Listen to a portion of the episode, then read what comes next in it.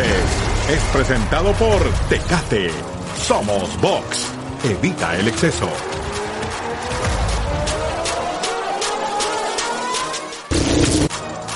Amigos, un placer saludarles. Sean ustedes bienvenidos a Los Golpes. Aquí estamos, el campeón del mundo, Juan Manuel Márquez. Yo soy Jorge Eduardo Sánchez. Estamos listos para hablar de boxeo, mucho de qué platicar. Hay mucho de dónde pues rascar la información porque de verdad se han dado cosas interesantes en los últimos días. Pues para no ir muy lejos con la buena función de boxeo el pasado fin de semana, con ese gran combate entre Lavon Peterson y Sergey Lipinets. Juan Manuel Márquez, ¿cómo estás? ¿Cómo te va? Buenas ¿Qué tal, Jorge? Como siempre, gusto saludarte también, ustedes que nos siguen semana a semana. Y sí, una pelea importante, una pelea que creo donde equivoca la estrategia a Peterson al intercambiar golpes frente a un peleador sólido, un peleador que es fuerte. Ya estaremos platicando en el programa. Pues a ver, vamos a arrancar eh, precisamente con eso. La única duda que, que yo tenía era cómo le iba a ir a Lipinets en peso welter. Él ya fue campeón del mundo en peso superligero, le dio un tremendo combate a Mikey García, terminó perdiendo, pero fue una buena pelea. Es un peleador ruso, fuerte, con un tremendo gancho de izquierda, muy limitado en cuanto a sus recursos. Lamont Peterson con, con mejores atributos técnicos, pero Juan Manuel, este Peterson es un peleador castigado en el boxeo profesional y ya no aguanta candela. Sí, lo han castigado en peleas anteriores, lo hemos visto frente a grandes rivales, pero creo, creo Aquí equivoca la estrategia. No te puedes ir a poner a intercambiar golpes frente a un peleador que es en este caso Lipinets, que es fajador, que es fuerte, que aguanta todo. ¿Por qué no boxearlo? ¿Por qué no irte a combinaciones de golpes, pasos laterales? Creo que Lamont Peterson equivoca la, pelea. Pues terminaron eh, lanzando la toalla desde el esquina. El equipo de Lamont Peterson paró el combate. Una victoria por nocaut técnico para Sergei Lipinets en el peso welter. Una gran pelea, ¿eh? Estaba ganando, creo yo, Lamont Peterson hasta el momento en el del desenlace. Pues así las cosas, así las estadísticas. Mire qué cantidad de golpes tiraron. Muy parecidas los dos peleadores. Eso sí, los porcentajes diferentes. Los golpes de poder, pues más parejo imposible. 188 contra 189, aunque aquí sí, Juan Manuel, el poder de uno y otro es muy diferente. Sí, ya lo estamos comentando. Eh, Lipinets es un peleador que le gusta fajarse, que le gusta intercambiar golpes, que está siempre en la zona de batalla y creo que eso eh, no lo leyó bien Lemón Peterson, no, le, no lo leyó bien la esquina, porque en este caso lo hubieran llevado a boxear, a tirar combinaciones de golpes y creo yo que se hubiera llevado hasta la pelea por decisión, mm. pero no puedes intercambiar eh, golpes frente a un fajador, frente a un peleador que es, es todo terreno incluso en la zona corta. Creo que equivoca la estrategia y la esquina. Fíjate, Juan, yo pensé en algún momento dado que, que iba a terminar por pagar el precio Sergei Lipinets de tanto gancho al hígado. ¿eh? Se cansó Lavon Peterson de meter la mano izquierda. Sí, le estuvo conectando bien las combinaciones con uno o dos gancho al hígado, eh, gancho derecha al hígado, pero creo que le faltó más a, Peterson en cuanto a combinaciones y quitarse de la zona de combate. Quitarse de la zona de combate, porque estás frente a un fajador, frente a un peleador que pega fuertísimo, no puedes estar tú en la zona corta frente a un, a un, a un peleador que pega de la manera que te digo, muy fuerte. El gancho de izquierda y los óperes. Estás en la zona corta y a un peleador cuando estás en la zona corta lo que te daña es el gancho de izquierda y los óperes en la zona corta. Creo que Lamont Peterson, como te comento y, y vuelvo a insistir, no leyó bien la pelea junto con la esquina. Al final terminó por anunciar su retiro en Lamont Peterson y es que ya son varias experiencias de Peterson. Él fue campeón del mundo, un buen peleador, tiene un buen récord, pero ya le había pasado con Lucas Matisse, Juan, con peleadores de ese estilo de presión, de pegada, de fortaleza. Ahí es donde sufre Lamont Peterson el andar del combate. Miren la carrera de este peleador norteamericano. Dos veces campeón del mundo, peso superligero y welter. Su primera pelea profesional, 2003, hace 16 años marca de 35-5 con 17 knockouts. Él no es un peleador eh, noqueador, ni mucho menos, es un peleador fino. Y la pelea más memorable contra Amir Khan ganó por decisión dividida. Pero Juan Manuel, reiteramos, le cuesta trabajo ante peleadores con pegada que van creciendo poco a poco, que le van cortando el ring, que lo van lastimando conforme pasan los episodios y termina por ceder. Fíjate que Peterson es un peleador que tiene técnica, se mueve bien sobre el cuadrilátero y es donde se le tiene que facilitar un peleador que es frontal, un peleador que siempre va al choque. Creo que es ese peleador, y eso lo maneja un peleador que es bueno en la técnica, los pasos laterales, combinaciones de golpes largas y no estar en la zona de combate. Ahora, como te comento, la estrategia les falló. La esquina no sé qué plan tenían de pelea, pero creo que la equivocaron, porque era mandarlo a boxear, era mandarlo a, a, tirar combinaciones de golpes y hacer los pasos laterales y nunca estar en la zona de combate con este, pues con este guerrero que es prácticamente un suicida en la zona corta. ¿Para qué le alcanza con lo que vimos? Ya vimos a, a Peterson que anuncia el final de su carrera, se retira, creo yo que a tiempo, eh, con justa razón, creo que es la decisión perfecta. Terminó muy lastimado, muy inflamado eh, Lamont Peterson. Yo creo que se va en el momento correcto. Venía de ser noqueado por Errol Spence. Son combates muy fuertes consecutivos. Pero eh, la pregunta ahora, Juan, es ¿para qué le alcanza a Sergei Lipinets con ese nivel, con esa pegada, con esa potencia y con ese tamaño bajito en los welters? le puede alcanzar para muchas cosas. Aquí hay que ver el rival que vaya a enfrentar y la estrategia que ponga el rival. Porque es un. que no sabe pelear de otra manera también. Ese es un peleador que es, es como tipo Gennady Golovkin, que va a.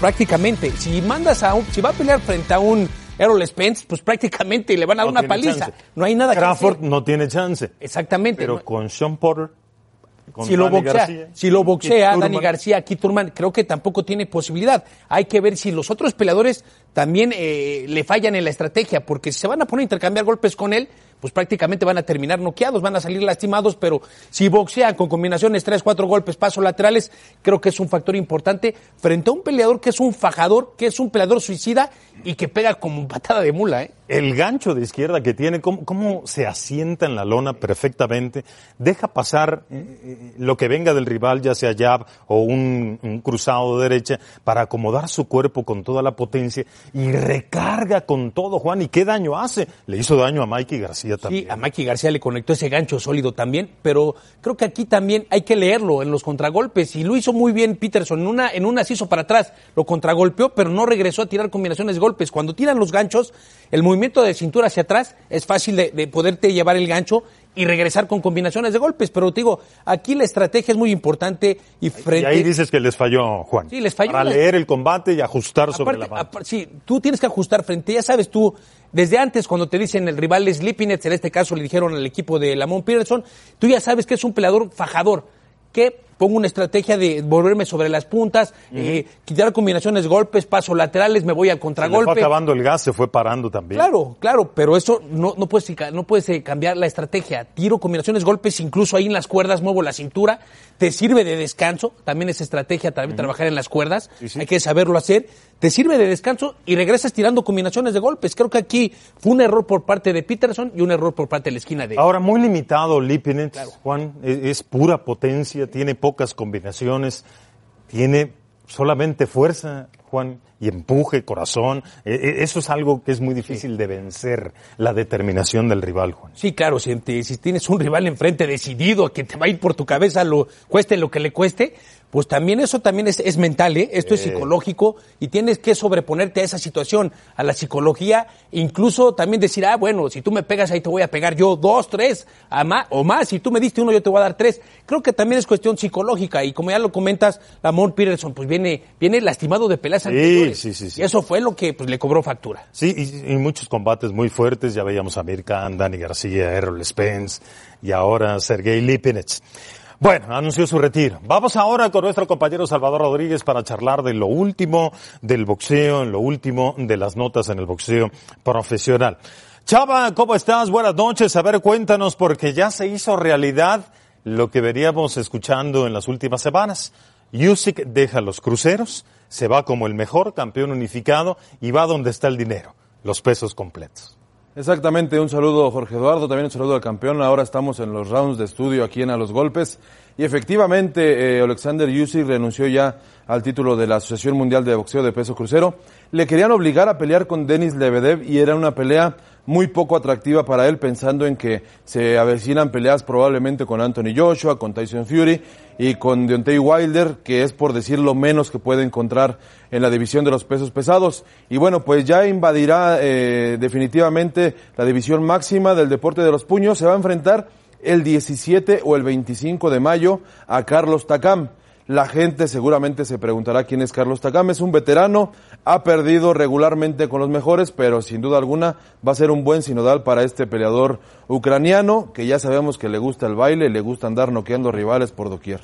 Sí, sí, sí, carismático este Alexander Usyk, con grandes atributos boxísticos para, pues, eh, dar guerra en los pesos completos y sobre todo acceder a mejores bolsas económicas. Cuéntanos un poco acerca de los guantes, Chava, porque están empezando a surgir cualquier cantidad de marcas de guantes de boxeo y no es tan fácil porque hay que reglamentar todo esto. Hay vidas en riesgo, Salvador. Sí, eh, me decía Ciro Nucci, que es el presidente de la Comisión de Boxeo Profesional de la Ciudad de México en la semana, que cerca de eh, 10 y 12 marcas se acercaron pidiendo la certificación, obviamente para tratar de ser usados en las peleas eh, ya de boxeo profesional en la capital mexicana. Sin embargo, eh, para de alguna forma darle una mejor certificación o un mejor aval a este proceso, va a echar mano de la tecnología que tienen tanto la Universidad Nacional Autónoma de México como el Instituto Politécnico Nacional, eh, la Facultad de, Estu de, Estudios Superiores Aragón y el POLI, el Centro de Tecnología Textil, bueno, van a ser el escenario que va a certificar a estos nuevos guantes y después de algún proceso que comenzará a mediados de abril aproximadamente, se va a determinar ya cuáles van a ser las marcas. Así que bueno, pues hacen sinergia la UNAM y el Poli para certificar los guantes de boxeo. Sí, sí, no es cosa menor. Eh, hay cualquier cantidad de marcas en el mercado ahora mismo.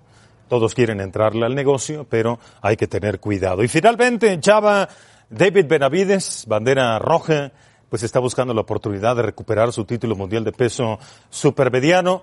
¿Contra quién y cuándo? ¿Qué sabes, Chava? Hablaron muy bien de David Benavides hace unos días después de haber noqueado a Gillian Love allá en, en Texas hace unas semanas. Y bueno, pues efectivamente ya tiene la pelea, la orden para disputar el campeonato supermediano del Consejo Mundial de Boxeo. Se debe enfrentar a Anthony Dirrell, que es el actual campeón. Dirrell acaba de conquistar el campeonato que estaba vacante, ya sabemos por los problemas de dopaje de David Benavides, pero después de esta reaparición, bueno, pues el Consejo Mundial de Boxeo eh, decide darle la oportunidad directa con Anthony Dirrell y el ganador deberá ir contra Avni Yildirim, que fue la última víctima de Dirrell, así que bueno, pues están moviendo las piezas en 168 libras. Quizá no es una de las divisiones más candentes, pero seguramente un triunfo de Benavides va a permitir que se empiece a calentar esta categoría. Sí, Chava, topando en cuenta que va para arriba Billy Joe Sanders y que por, por ahí puede aparecer el Canelo Álvarez. David Benavides en México, David Benavides en los Estados Unidos. Correcto. Gracias, Chava. Hasta luego. El segmento Insider con Salvador Rodríguez. Al regreso a los golpes. Vamos a revisar la función de Top Rank por ESPN de la semana pasada. Pulev metido en problemas. Ya le contamos.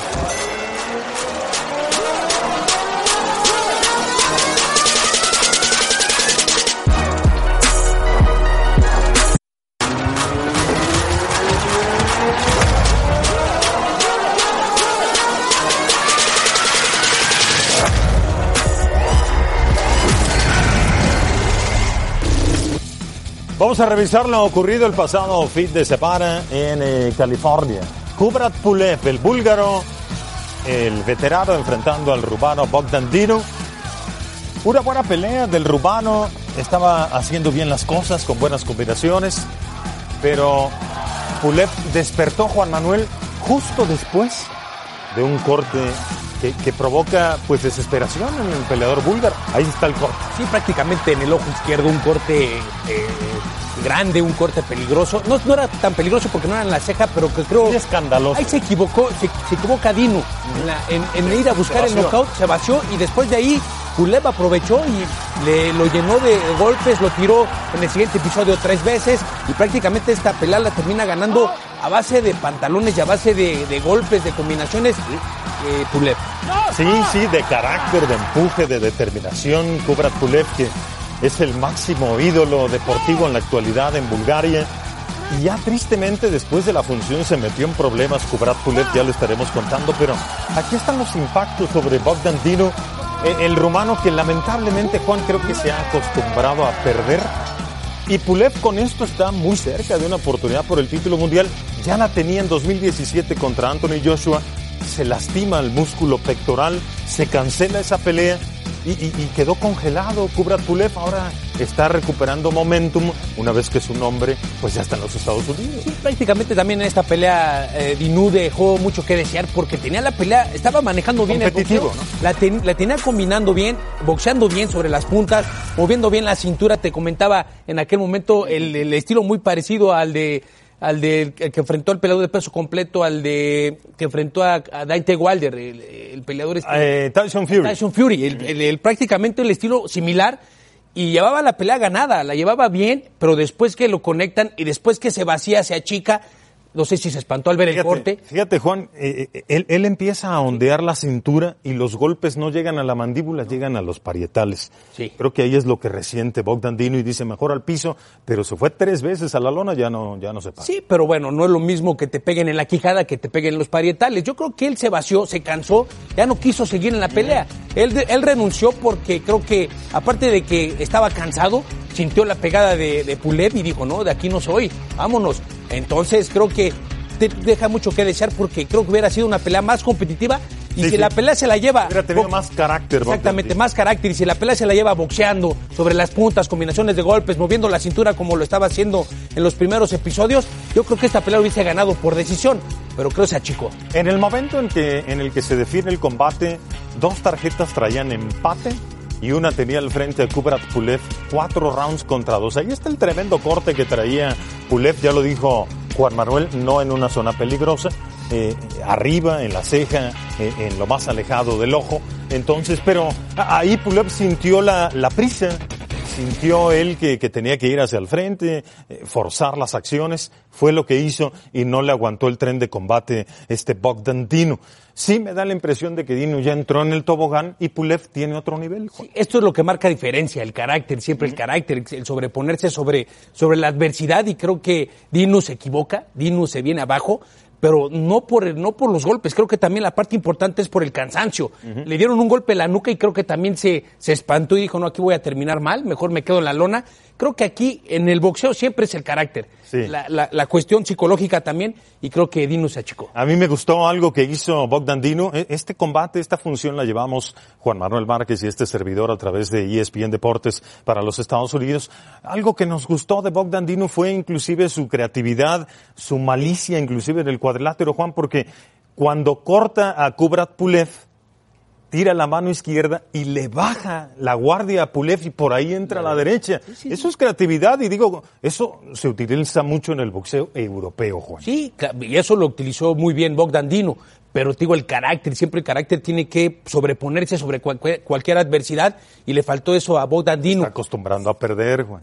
Eso, eso es, es una mentalidad que ya dice, bueno, ya aquí Se me, derrota me, fácilmente. me- me achico, me dejo caer y ya estuvo, y ya no me, me van a pagar lo mismo a recibir golpes Claro. durante siete rounds y creo que eso no es el carácter de un Y, peleador. y lamentablemente después de la, de la pelea, después de que todo termina bien para Kubrat Pulev, una, una colega periodista se acerca a entrevistar a Kubrat Pulev y, y yo no sé qué estaba pensando Kubrat Pulev.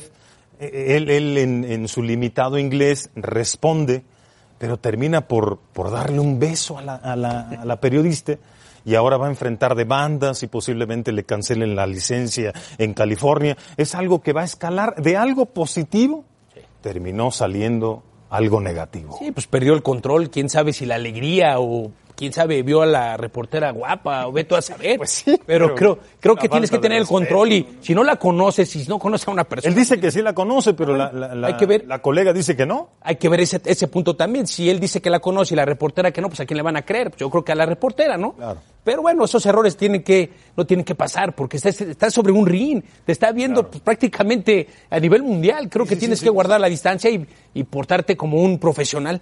No sé si se relajó demasiado o todavía estaba dañado por los impactos de Bogdan Dino. No tiene ninguna justificación. Misma función. Vamos a revisar lo ocurrido entre Jesse Bagdalero y Rico Ramos. Un combate que antecedía precisamente a la pelea de Kubrat Pulev.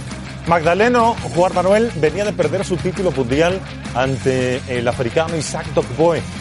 Y el inicio de la pelea marcó el rumbo del combate increíblemente, Juan, porque le pega una tremenda derecha a Magdaleno a Rico Ramos y el peleador de origen puertorriqueño ya no quiso saber nada, ¿eh? no, no, no arriesgó, no tiró golpes, nunca forzó la pelea, se murió de nada eh, deportivamente en el combate Rico Ramos. Estamos hablando del carácter, del carácter de un peleador y todo. Rico Ramos renunció desde el primer round al combate.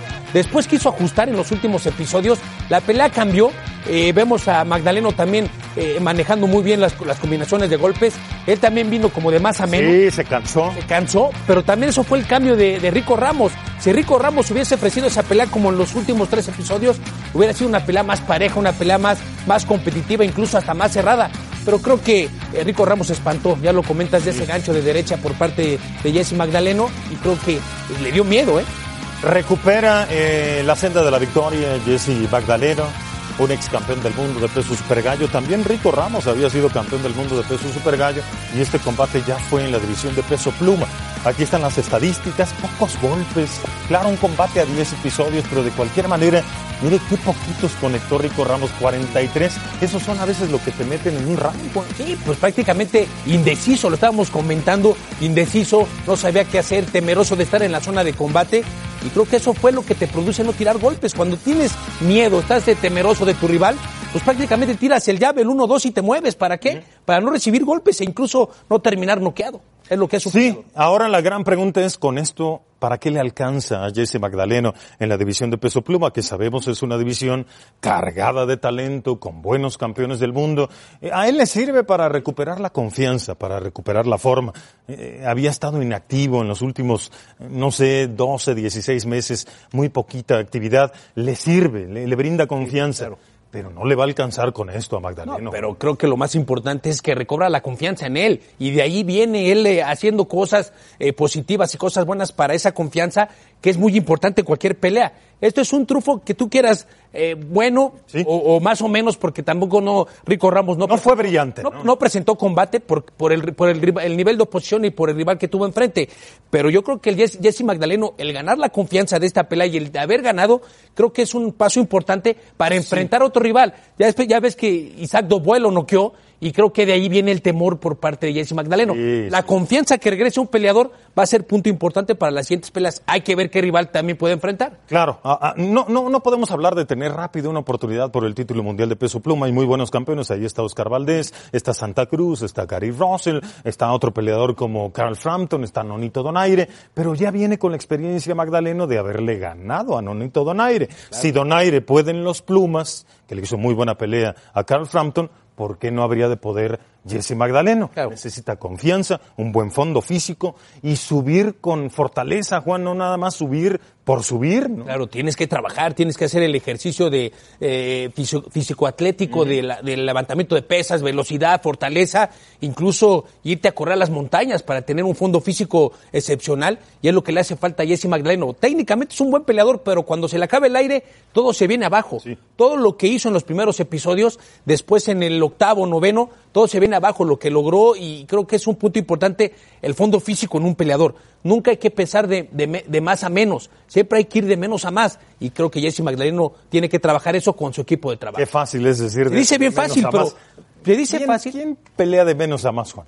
A mí me pasaba. Yo empezaba de menos a más, yo empezaba despacio, despacio y después del quinto sexto round, vámonos para arriba. Sí, sí, sí, pero no es común, Juan. Normalmente Bueno, eso- va eso- desgastando con los golpes, la actividad física. Exactamente, hay que, eso se dice dosificar, en el argot boxing tienes que dosificar la condición. vas guardando. Porque imagínate, si te- empiezas en el primer round, la pelea es de campeonato mundial, empiezas en el primer round intercambiando golpes. Te pasa lo que a Dino. Exactamente, es lo- es, eh, eh, tienes que dosificarte y aparte de dosificarte tienes que ir con una gran preparación para si llega a pasar esto, poder, poder aguantar. Poder recuperarte, Poder porque hasta claro. levantarte de, de la lona, pues tiene que ver todo con el fondo físico y la preparación. Bueno, vamos al combate de este fin de semana, una pelea de título mundial en el peso semicompleto. Esta función la vamos a tener también a través de ESPN Deportes. Va Alexander Vosdik, estará enfrentando a Dudu Ngumbu, al francés de 37 años.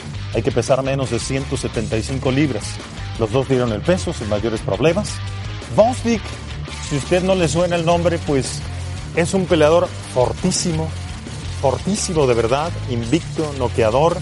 Viene de arrebatarle el título mundial al haitiano canadiense Adonis Stevenson Y no nada más le quitó el título mundial, le quitó la carrera, lo dejó en pésimas condiciones de salud, tuvo un accidente eh, cerebral a Don Stevenson después del combate.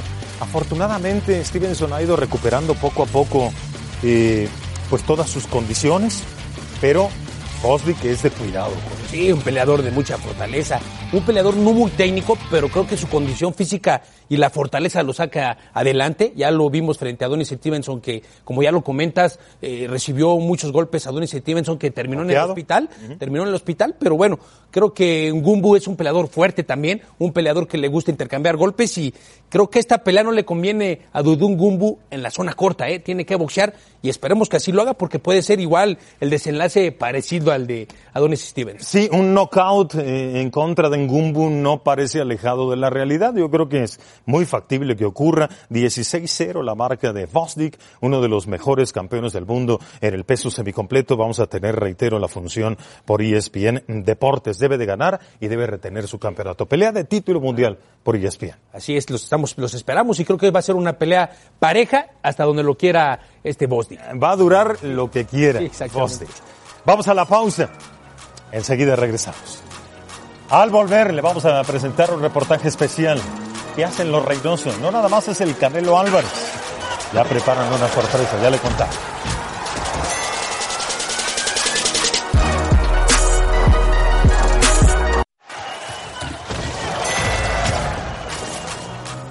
Esta semana se cumplieron 45 años del espectacular triunfo del legendario George Foreman en contra del también estadounidense Ken Norton, en una pelea realizada en el Poliedro de Caracas, Venezuela, un 26 de marzo de 1974. La pelea había levantado expectativa porque un año atrás Norton había dividido triunfos con el legendario Muhammad Ali, mientras que Foreman venía arrasando tras conquistar el campeonato de peso pesado ante Joe Fraser. Para sorpresa de muchos, Norton no fue problema para Foreman, que le envió en tres ocasiones a la lona antes de noquearlo a los dos minutos del segundo round, para conservar los cetros de la Asociación Mundial de Boxeo y Consejo Mundial de Boxeo.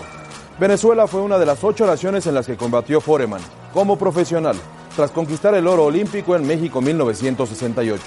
Además del país vinotinto, el gran George peleó en Jamaica, Japón, Zaire, Puerto Rico, Canadá, Inglaterra y obviamente Estados Unidos. Si usted no sabía esto, le hace ver más box. Te hace falta ver más box. Fue presentado por Tecate. Evita el exceso.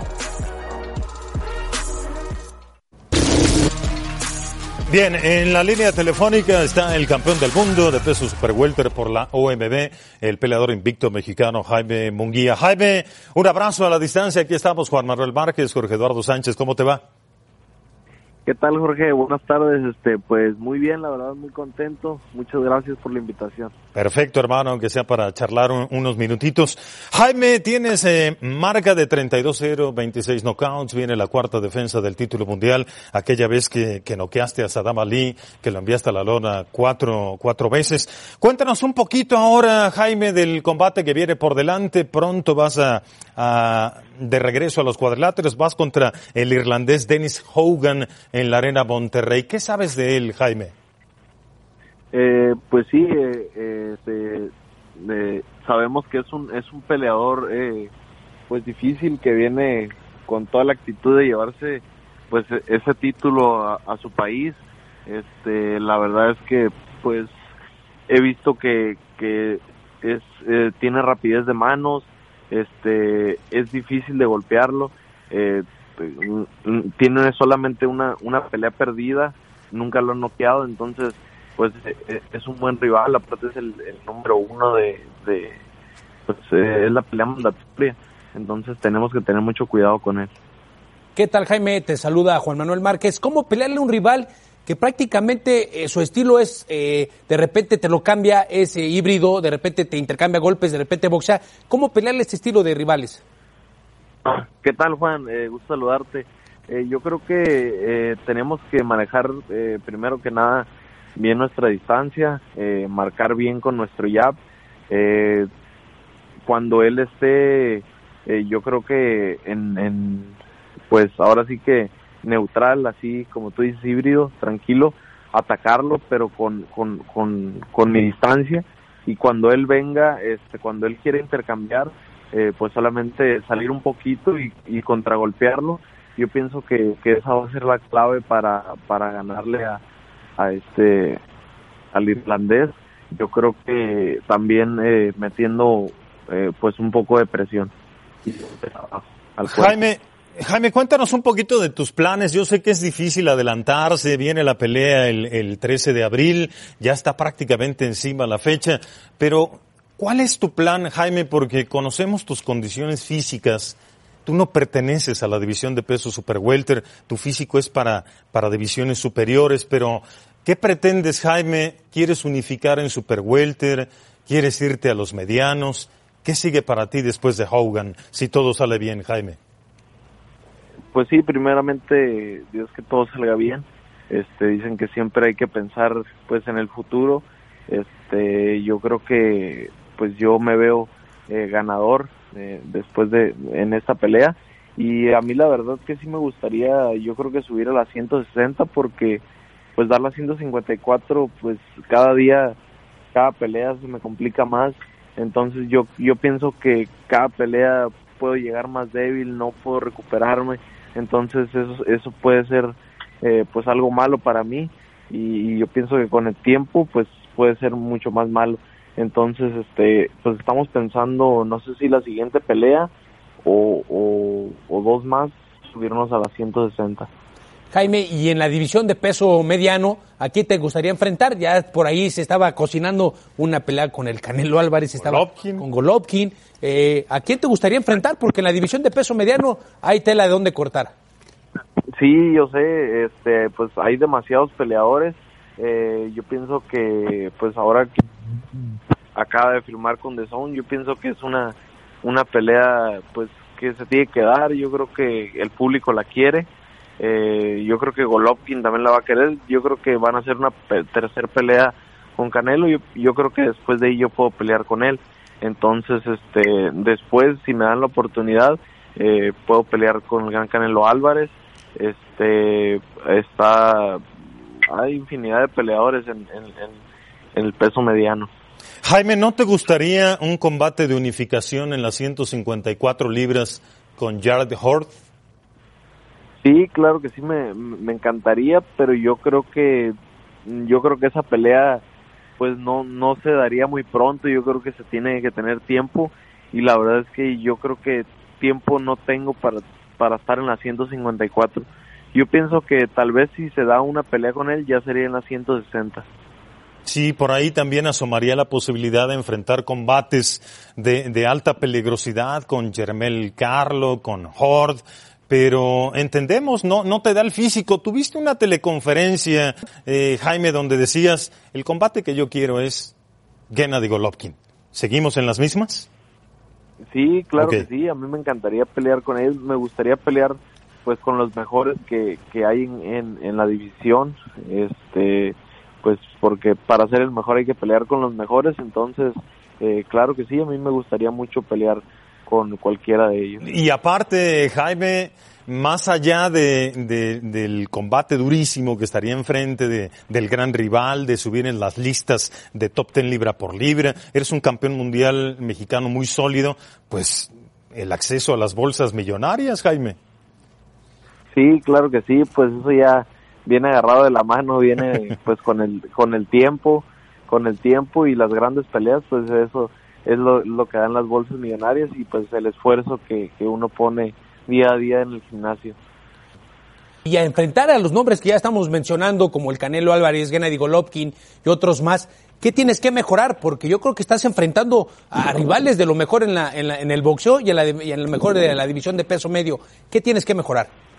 Eh, pues yo creo que pues tengo que, que se, seguir eh, acumulando experiencia, seguir peleando, este y pues más que nada seguir afinando eh, pues detalles de, de, de defensa, velocidad, pero yo creo que más que nada eh, lo que yo siento que más que nada lo que me ha afectado en mis últimas peleas o la última yo creo que que ha sido el peso, yo creo que eh, tal vez siento como que no me recuperé bien, la verdad este no es una excusa, pero pero sí yo siento que en 160 libras me sentiría más fuerte, más rápido, este, con más potencia.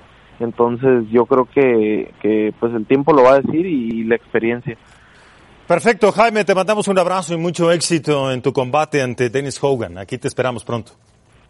Muchas gracias, claro que sí. Después de la pelea, si es que nos vemos por México. Perfecto, hermano. Ahí está. Jaime Munguía, un abrazo a la distancia para el campeón del mundo de peso super welter.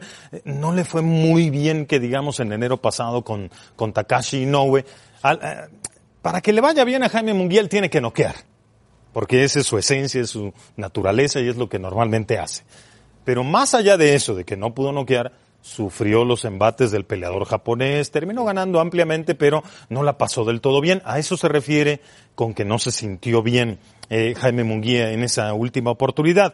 Ahora, Juan, viene un combate contra un peleador que tiene 34 años, Munguía tiene 22. Sí, la diferencia de edad eh, no dice mucho, son 12 años y prácticamente un peleador, Dennis Hogan, es un peleador, como le comento, de repente le gusta intercambiar golpes, de repente le gusta boxear, eh, cambia su estilo pero creo que la edad, de, aquí depende cómo te prepares, cómo te dediques, eh, no hace mucha diferencia, siempre la mentalidad, como lo hemos dicho en durante el programa, la mentalidad siempre es importante en cualquier peleador, creo que aquí es cómo, cómo marque él el boxeo, cómo vaya la, estrategia. las condiciones de cada quien son abismalmente diferentes, creo. Claro, sí, sí, sí, sí. No, pero aparte aquí cómo planees, cómo plantees el trabajo y cómo lo planees junto con Tesquina, que son puntos importantes, porque en el primer round dicen que es el clásico round de estilo, de, de estudio, vaya. Y hay que ver qué es lo que trae Hogan y hay que ver qué es lo que... Y en ese Yo creo honestamente que no va a tener problemas. ¿eh? No va a tener problemas, pero todo puede pasar sobre el ring. Imagínate un golpe donde lo conecten a Munguía. Aquí lo que me gustaría preguntarte, Juan, y ya para cerrar el tema antes de enviar a la pausa es... Hace algunos meses decíamos, Munguía no está listo para el Canelo y Golovkin, es muy temprano. Y Munguía decía, es que estoy joven, es aquí y ahora, yo, yo quiero, yo puedo. ¿Ya está listo? Cuatro defensas después. ¿Ya está listo, Juan? Es que, ¿sabes qué? Para decir si está listo o no, hay que ver el nivel de oposición que ha tenido.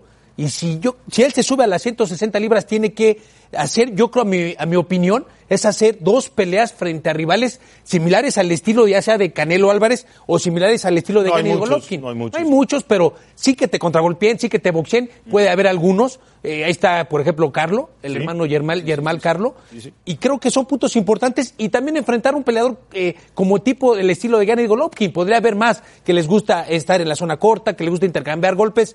Ahí se va a dar cuenta qué posibilidades tiene de poder eh, enfrentar a ellos y qué tipo de papel o qué tipo de pelea les puede hacer. Es un campeón mundial mexicano sólido, pero necesita seguir mejorando la defensa y no es algo que veamos progreso en los últimos combates. Últimos combates a mediano se va a exponer aún más. Claro, boxeo profesional en algún momento tendrá que tomar el riesgo. Vamos a la pausa, volvemos con más.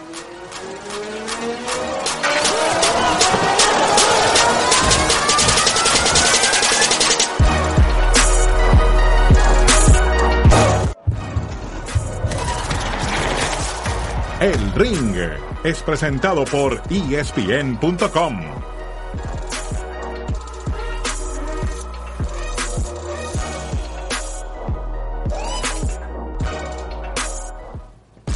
Bien, aquí estamos ya en el ring de A los Golpes con Juan Manuel Vázquez.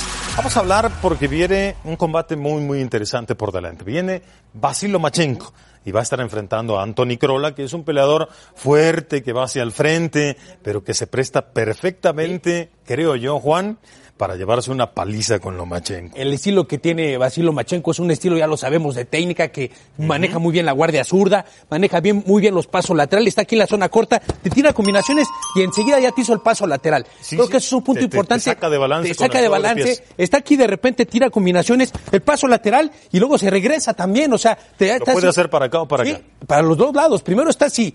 Ya, por ejemplo, se hace el paso lateral de este lado, ya ve que el peleador reacciona y de repente, se hace para acá. Yo creo que son, es una, una técnica muy buena de un peleador y en ese caso la escuela del papá, eh, del papá de Basilo Machenko. El señor Lomachenko. Exactamente, que la ha manejado perfectamente bien, pero sobre un, sobre un peleador que es frontal le va a resultar pues prácticamente Imagino que Krola va a tomar la iniciativa para que no...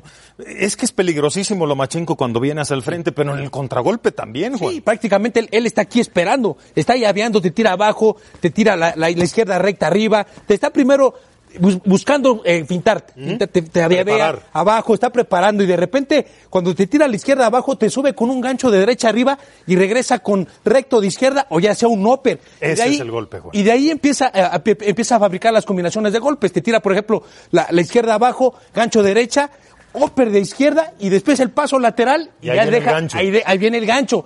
Ya quiere reaccionar y otra vez el otro paso lateral. Parecía con, con Rocky Martínez que, que, Rocky con, con, el juego de pies iba a librar. Pero Lomachenko de repente, Juan, tiró una combinación que no la habíamos visto, ¿no? Saliendo con el juego de pies, upper y luego larga. Sí, eso, es, eso, es, muy bueno, porque cuando estás aquí en la zona corta, estás, estás, mueve la cintura y de repente tiras una combinación, ya sea el, recto de izquierda abajo, viene ese upper que ya mencionas de derecha, el upper y viene el gancho o la recta. Cuando ya se iba y lo alcanzó porque cuando se va el peleador hace un paso hacia adelante, en este caso lo hizo Lomachenko, se va, hace el paso y, lo, agarra, y lo agarra prácticamente en el aire. Rápido antes de ir a la pausa, Juan. ¿Cómo contragolpeo un gancho al hígado? Por si se lo tiran a Lomachenko, ¿qué lo sabe hacer? El, gancho al hígado, de, por ejemplo, o sea, si Lomachenko lo tira, si lo, tiran a Lomachenko. Ok, está aquí un gancho al hígado, lo puedes contragolpear aquí mismo, ya sea con la, con la izquierda de recta o con la misma mano derecha. Aquí bloqueas y vienes y regresas con upper de derecha y recto de izquierda. Eso lo hace mucho Lomachenko. La escuela europea también. La escuela europea. Para regresar. bloqueas y regresas tirando. Es un tipo que también te baja las manos contra las cuerdas. Por ejemplo, lo ha hecho, lo ha hecho a los peleadores cuando está así, le baja y ahí te regresa. Y de repente el 1-2, yo creo que son estrategias buenas. Sí, muchos recursos. Debe ganar inclusive por la vía del knockout. El ring y a los golpes.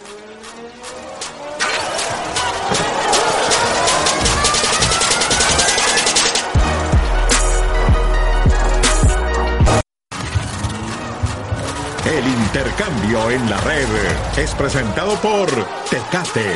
Somos Box. Evita el exceso. Vamos a revisar las redes sociales. El Instagram dice retando al campeón. El Canelo se ve feo en el espejo a sí mismo y dice Canelo contra Canelo. El rival a vencer, sí, muchas veces el rival a vencer es la propia persona. El Canelo tirando rostro allí en, el entrenamiento de cara al combate contra Danny Jacobs. Vamos con este reportaje especial del Chepo Reynoso, del equipo del Canelo. Ya preparan a su siguiente peleador.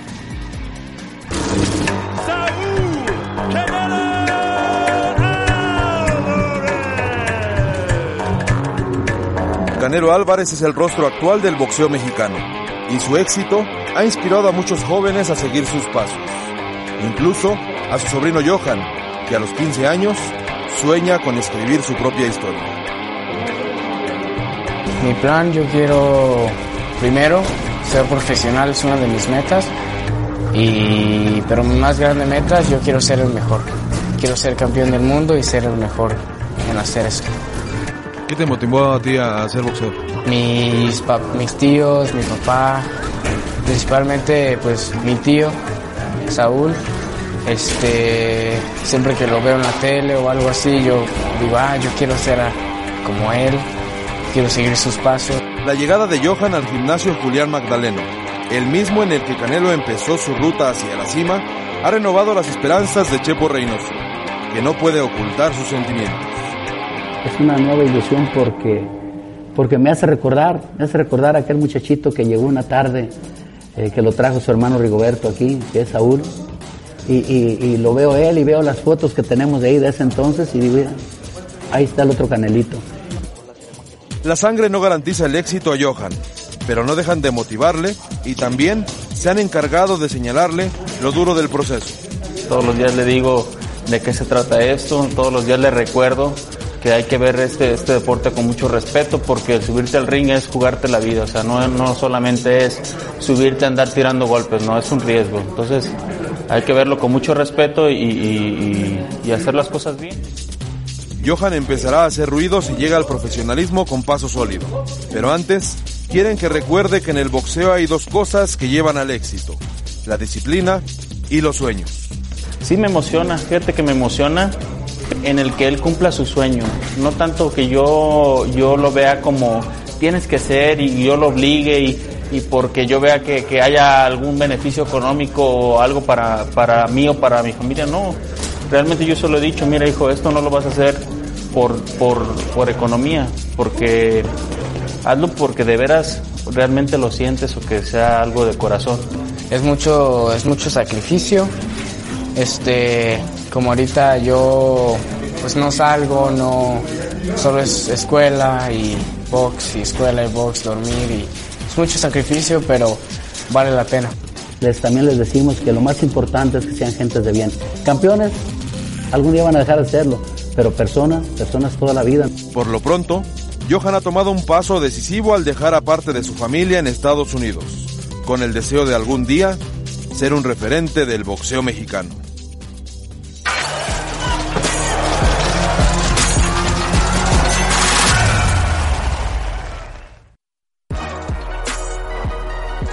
La pregunta de la gente fue presentada por Tecate. Evita el exceso. Bien, ya estamos por cerrar el programa. Nos pregunta, nos preguntan en las redes sociales, Juan, en caso de regresar en, en junio, ¿en qué peso le conviene pelear a Julio César Chávez Jr.? ¿En 168 o 175 libras? Creo que en 168 él es su peso ideal, el cual puede, lo ha hecho bastante bien. Y el estar oscilando, subiendo y bajando no le va a beneficiar, creo que en las 168 libras. Bueno, la pregunta nos la hace Alonso Luna y obvio, para que saque provecho de su talla y peso, tendría que pelear en una división baja, 168 libras. Dice el Junior que si pierde se retira. La inactividad es eh, eh, el peor rival, Juan, y, y hay que ver en qué condiciones está Chávez Jr. si es que va a pelear de regreso. Sí que es un punto importante en la, en la actividad, como te digo, la oxidación te, te retira prácticamente y Eh. ojalá que entrene, se dedique y regrese pues con un, con un rival bueno y a dar, a dar batalla. Lo mejor de sí. Ciertamente. Estamos llegando al final. Gracias, campeón. Gracias a ti, gracias a ustedes que nos siguen semana a semana. Juan Manuel Márquez, Salvador Rodríguez, yo soy Jorge Eduardo Sánchez. Esto fue A los Golpes.